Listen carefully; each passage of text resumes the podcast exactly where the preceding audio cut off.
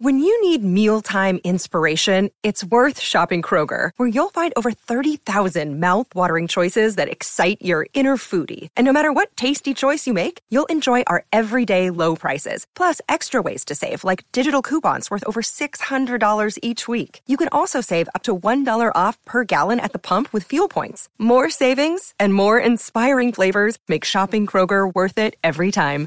Kroger, fresh for everyone. Fuel restrictions apply. Hola a todos, soy Víctor Abarca y estás escuchando Expreso con Víctor, el podcast diario sobre tecnología, tecnología que importa y cultura digital. Y bien, en el Expreso de hoy vamos a hablar de, bueno, vamos a celebrar, mejor dicho, los 50 años de Atari, un cumpleaños que nos va a traer hasta 90 juegos clásicos a, las nuevas PlayStation, también a las nuevas Xbox, PC y a la Nintendo Switch, además de la gran polémica del día que amenaza en Estados Unidos a TikTok. Así que espero que tengas un buen café preparado, en mi caso con hielo, y allá vamos.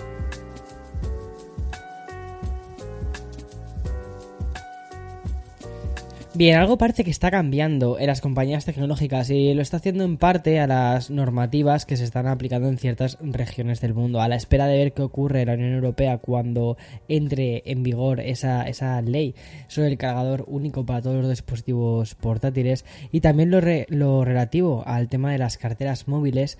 El primer movimiento lo acabamos de conocer ya y se ha producido curiosamente en Corea del Sur, tal y como han confirmado desde la propia Apple, la compañía con sede en Cupertino va a permitir que los desarrolladores utilicen sistemas de pago alternativos para sus aplicaciones, eso sí, solo en este país asiático. Y bien, Corea del Sur aprobó recientemente una cosa que, lo llamaron como la ley de negocios de telecomunicaciones. Y en esta legislación lo que se contempla en la normativa es que exige que las aplicaciones distribuidas por los operadores del mercado de aplicaciones en Corea del Sur puedan ofrecer opciones alternativas de procesamiento de pagos dentro de de, las propias aplicaciones. Es decir, los principales, las principales tiendas aplicaciones y tiendas digitales tienen que permitir varios pagos alternativos. Y obviamente Apple no iba a ser una excepción y tampoco eh, Google, eh, iba a decir Google Play, no, sí, Google Play.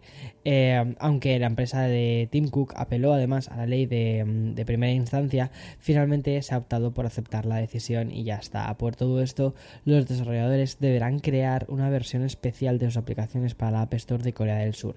Y bien, por su parte, Apple ha aprobado cuatro proveedores de pago de Corea del Sur, aceptando otros siempre y cuando envíen una solicitud. Eso sí, ante esta nueva medida, Apple ha decidido eliminar ciertas funciones, como por ejemplo la sección de preguntar antes de comprar y la de compartir en familia. Además, Apple no se va a hacer responsable de la gestión de las suscripciones y tampoco de los reembolsos. Y a cambio, lo que va a hacer es reducir su comisión del 30 al 26% lo que significa que va a cobrar por esas transacciones a terceros. Es muy curioso cómo está desarrollando todo esto. Y bien, seguimos hablando de aplicaciones, pero desde otro prisma.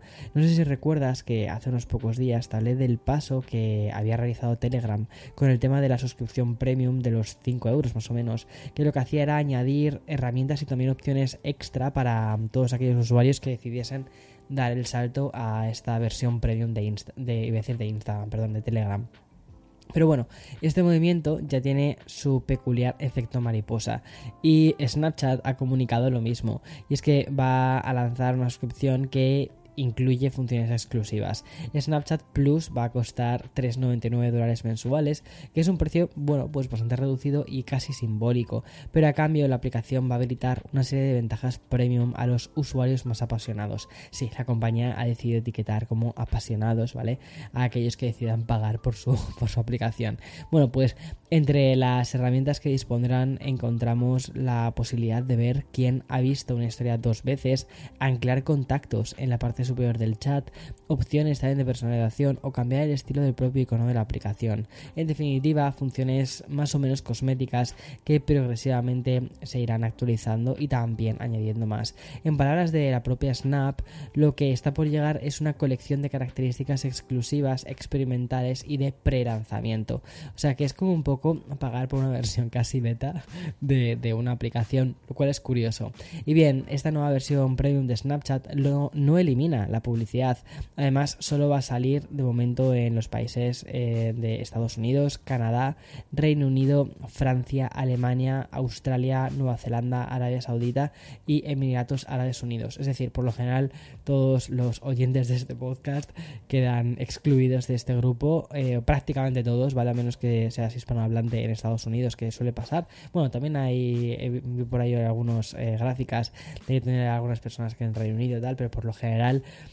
eh, la gente de España, la gente de Latinoamérica, es que casi no utilizamos Snapchat. De hecho, yo no conozco a nadie personalmente que use Snapchat. Y bueno, cambiamos de tema drásticamente y nos vamos a uno de los temas recurrentes de lo que llamamos en este 2022 y te diría que casi de los últimos años y es el boom de los retro y también la relación con la industria de los videojuegos. Si hay una compañía retro clásica e icónica, esa es Atari, una empresa además fundacional del, del sector que, ojo, esta misma semana cumple eh, su 50 aniversario. Medio siglo que va a celebrar con un gran evento muy retro, que es el Atari 50 Anniversary Celebration. Y a través de una colaboración multiplataforma con, con PC, con PlayStation, tanto la 5 como la 4, toda la gama de Xbox Series X, también la, la One y por supuesto con Nintendo Switch. Y la experiencia digital que quiere lanzar Atari lo va a hacer en forma de una ludoteca interactiva, es decir, es una experiencia que irá más allá de los 90 títulos clásicos que saldrán en, los, en, las, en, estas, en estas plataformas. Además de todo esto, Atari nos quiere transportar a las épocas doradas con una línea de tiempo interactiva que va a incluir entrevistas, versiones inéditas de juegos clásicos, y títulos que nunca llegaron a salir a la luz y otro tipo de archivos como por ejemplo assets, bosquejos, esquemas de hardware, o sea, una joya, ¿no? Para, toda para todos los amantes de los videojuegos. Y todo esto, como te digo, con emuladores especiales que van a reproducir estos eh, juegos de los 90 tan clásicos de la Atari 2600, la 5200 y toda esta época brillante de los 8 bits. Y bien, antes de continuar voy a hacer una pequeña pausa para el sponsor de este programa y continúo con más. Bueno, y si ahora te estaba hablando de uno de los temas recurrentes, que es el tema de la nostalgia y de los videojuegos justo antes de hacer la pausa, bueno, pues también creo que podemos catalogar de recurrente el lanzamiento de los auriculares con Bluetooth, que es un dispositivo que se está extendiendo a, nivel mundial y que ya llega a todo tipo de usuarios. Y si ayer te contaba los nuevos auriculares de la marca de Sony y también el lanzamiento de Bowen Binkins, hoy toca hacer una mención de Nura True Pro. Y es que la compañía detrás de este modelo es la australiana Nura. Y mm, hoy, bueno, son buenas noticias porque se trata del primer par de auriculares que incluyen un nuevo códec de transmisión Bluetooth que promete transmitir un audio con calidad CD y sin pérdida de detalles de audio. O lo que es lo mismo, esa tecnología que han llamado Aptic X eh, Lossless. Bueno, el Nura True Pro está siendo están siendo financiados a través de la plataforma de crowdfunding de Kickstarter con precios anticipados de 200 dólares y que mm, van a acabar dando el salto cuando se lancen hasta los 329 dólares. No me parecen demasiado para la tecnología que incluye, porque como te digo, estos auriculares destacan porque son los primeros en incluir las características de, los chips Snapdragon que se llaman Snapdragon eh, Sound y el aptX eh, Lossless. Ambas tecnologías además han sido desarrolladas por una vieja conocida como es pues, Qualcomm. Y de hecho, la propia compañía ha emitido un comunicado en el que se definen como emocionados de poder decir que pronto habrán muchos más dispositivos ese Snapdragon eh, Sound que van a ser compatibles con aptX eh, Lossless, lo cual es muy curioso. Y viene la parte negativa de decir que actualmente no hay dispositivos de, origen que admitan estos codecs de audio. Y es que la tecnología aptX Lossless transmite el audio a, 16 bits y 44,1 kHz con calidad CD a través de Bluetooth. Es decir, la compresión que realiza ¿vale? no tendría pérdida pero bueno, volviendo a Nura, la empresa fabricante, quiero contarte que han anunciado que entrarán en producción en el próximo mes de agosto y que van a mm, realizar los envíos a los patrocinadores que hayan participado en este Kickstarter en el cuarto trimestre del 2022, es decir, que les llegará durante las navidades. Y hoy vamos a acabar el expreso hablando de un tema que está siendo bastante comentado, al menos en Estados Unidos, y que podría tener consecuencias pues en muchísimas más partes.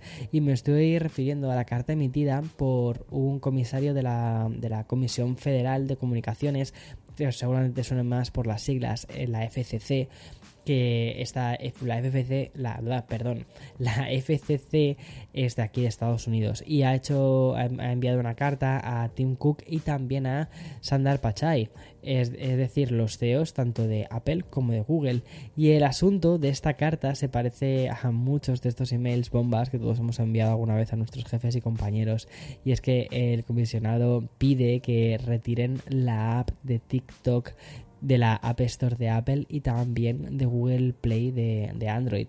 ¿Y por qué? Pues básicamente porque el comisionado piensa que la aplicación china es una amenaza para la seguridad de Estados Unidos.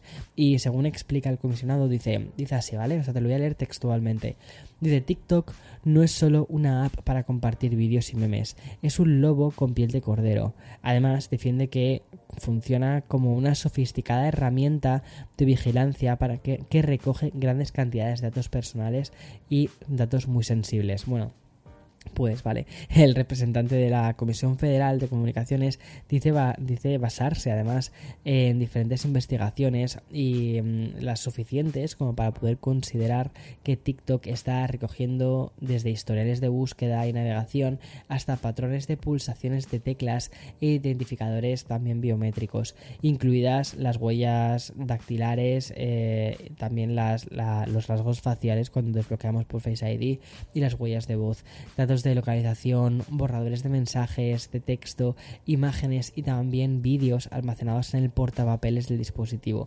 El asunto es bastante complicado y no solo se limita a la opinión de, un comisionado, sino que en Estados Unidos siempre ha habido sospechas sobre esta aplicación. Hay que tener muy en cuenta que TikTok es propiedad de ByteDance, que tiene sede en Pekín, y como las aplicaciones, o casi todas las aplicaciones chinas, tienen esa especie de obligación por parte de la ley de cumplir con las demandas de vigilancia, es decir, tienen como una especie de puerta trasera para poder informar a su gobierno de si ocurre algo.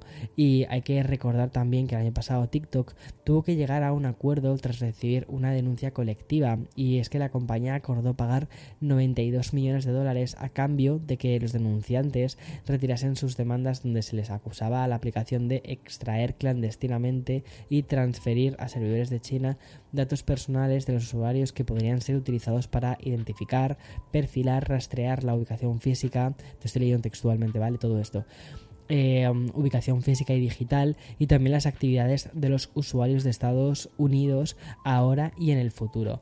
Uf, la verdad es que es un tema complicado, ¿eh? Este el tema de las aplicaciones con las puertas traseras, la privacidad, la lucha que hay con esto y parece ser que todo lo están haciendo a través de, bueno, pues unos errores que encontraron en, en, iOS y también en Android y que esas puertas, esos pequeños bugs que encontraron pues les ha servido para poder meterse cada vez más en los propios dispositivos y y mm, extraer muchos más datos. Pero bueno, habría que ver cuáles son esas, em, esos análisis, esos estudios que también este comisionado, comisionado eh, recoge o dice que tiene y, ya está, y que no sea simplemente una excusa de intentar quitar competencia del medio, y ya está, que yo creo que es una cosa que también mucha gente dice, espera, espera, esto quizás puede parecer más a vamos a quitarnos la competencia del medio, pero bueno, eh, no sabemos si efectivamente existe una, no sé,